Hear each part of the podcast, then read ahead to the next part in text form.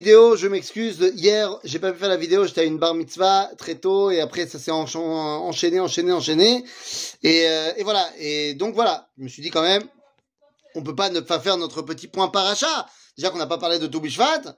Alors le point paracha, parachat Béchalach, les amis, à quelques heures de Shabbat. J'espère que vous aurez le temps d'entendre ça.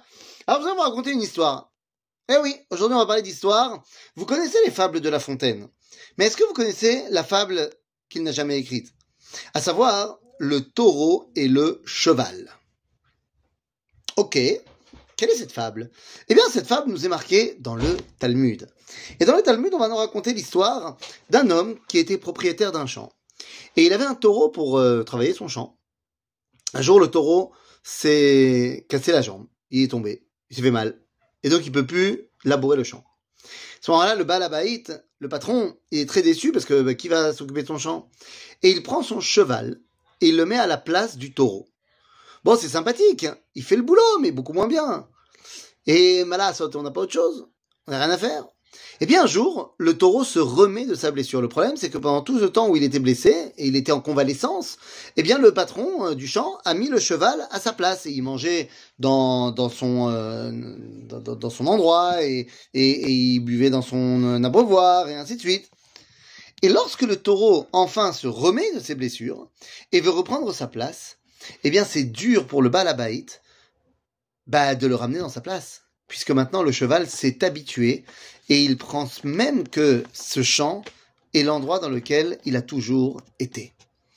Eh bien les amis, cette histoire du taureau et du cheval nous dit le Talmud, c'est ce que les gens disent à propos de la Géoula. Ma oui, dans le Talmud, toujours, dans le traité de Sanhedrin, à la page 98, eh bien, nous avons des rabbins qui ont peur de l'époque messianique. L'un s'appelle Oula et il a peur de la chute spirituelle du peuple juif à l'époque messianique. Un autre s'appelle Rava, il a peur de l'antisémitisme à l'époque messianique. Et l'autre s'appelle Rabbi Yochanan, c'est lui qui nous intéresse. Car Rabbi Yochanan, lui, il a peur d'une chose. De quoi? Eh bien, de cette fable-là. Mais c'est quoi cette fable-là? De quoi parle-t-on? Eh bien, nous dit Rashi, le Baal Abayit, c'est Akadosh Baruch, le patron. Et le champ, c'est la terre d'Israël. Le taureau, c'est le peuple juif. Yosef est comparé à un taureau. Et donc, normalement, celui qui bosse dans le champ, bah, c'est le taureau.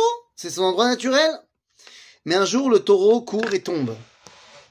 Et il, en gros, il faute. Et donc, euh, comme on dit dans la tfila, et comme on a fauté, on est tombé, on ne peut plus dévoiler Dieu servir Dieu dans le champ, alors on est emmené en exil, en convalescence. Et à la place, nous dit Rashi, eh bien Dieu emmène le cheval, ou Olam, les nations, qui travaillent moins bien que le taureau, c'est pas leur, leur place euh, officielle, mais voilà. Et au fur et à mesure du temps, eh bien les nations s'habituent et pensent que c'est chez eux. Aha. Et nous dit le Talmud, quand ça arrive, eh bien Kadosh Baruch a du mal à sortir le cheval.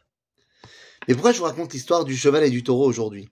Eh bien parce que cette histoire a commencé au-dessus de la mer. Au-dessus de la mer, Beyam Souf, qu'on appelle la mer rouge, mais qui n'est pas rouge, eh bien lorsque les Hébreux sont juste là et que les Égyptiens les poursuivent, eh bien on nous dit où Paro écrive. Et Paro s'est approché, mais il y a aussi une dimension de Corban dans l'histoire. Et ce où Paro écrive, eh bien, nous ramène à l'enseignement du Midrash, qui nous dit qu'à ce moment-là, ce n'est pas tellement Pharaon qui a bossé, c'est l'ange de l'Égypte, celui qu'on appellera dans la Kabbalah Israël, eh, Mitzrayim Saba, c'est-à-dire l'idéal spirituel de l'Égypte, qui rentre dans le palais céleste et dit à Dieu, mais enfin, Ribono Olam, pourquoi est-ce que tu prendrais fait et cause pour les Hébreux et pas pour nous? Eux sont idolâtres. Eux aussi sont idolâtres. Il dit, c'est vrai que les Égyptiens sont des idolâtres, mais les Hébreux à ce moment-là de l'histoire sont pas top top non plus. Donc pourquoi est-ce que tu veux que ce soit eux qui gagnent? Et là, Akadosh Baruch va avoir une réponse incroyable. C'est quoi la, réponse incroyable? C'est de dire Igiazeman de montrer dans les actions que le peuple juif mérite non seulement de rentrer en terre d'Israël, mais mérite d'être celui par qui passe le dévoilement. Dans les dix plaies, eh bien, c'est l'essence du peuple juif qui a été mise en avant et qui est une essence bien plus élevée que celle de l'Égypte. Mais pas forcément au niveau des actions. Au niveau des actions, eh bien, il va falloir faire quelque chose. Lorsque Moshe se plaint chez Dieu, Dieu lui dit, Matitsa Kelai. Pourquoi tu cries chez moi? Qu'est-ce que tu veux? Daber el bene Israël veisaou. Parle aux bene Israël, aux enfants d'Israël et qu'ils avancent. C'est pas à moi de gérer ce problème-là. Alors au boulot. Et c'est là que Narshon ben Aminadav décide de prendre, si je puis dire, le taureau par les cornes et de le ramener sur terre, de le ramener sur le terrain, de le ramener en terre d'Israël. Narshon ben Aminadav, il dit, on va avancer. On va avancer parce qu'Akadosh Baruch nous a demandé d'avancer et on va continuer avec notre Emouna, quoi qu'il arrive. Et lorsque le Talmud nous dit que le débat qu'il y a eu dans les cieux au moment de la sortie d'Égypte, c'est le débat qui reviendra à la de Lavo, que nous vivons aujourd'hui, eh bien c'est le débat de savoir est-ce que nous sommes légitimes de revenir en terre d'Israël ou pas Eh bien, Kadosh Baruch nous dit, ce n'est pas à moi de décider ça, c'est à vous de montrer au monde que vous êtes légitime. Soit parce que vous avez décidé de venir, soit parce que vous avez décidé de prendre fait et cause pour Israël. Vous venez nous soutenir, vous venez participer non seulement à l'effort de guerre, mais pas seulement à la guerre physique à Gaza, mais en venant, en étant solidaire, tout ça, mais également à la guerre médiatique, où vous aidez le peuple juif à montrer sa légitimité de son retour en Israël, de sa légitimité en tant que peuple, de sa légitimité en tant que nation. Et c'est ça qui nous permet de faire pencher la balance de notre côté. Et à ce moment-là, eh bien, Az Yashir Moshe, venez Israël et Tashira Azot, la Hashem. Shabbat Shalom.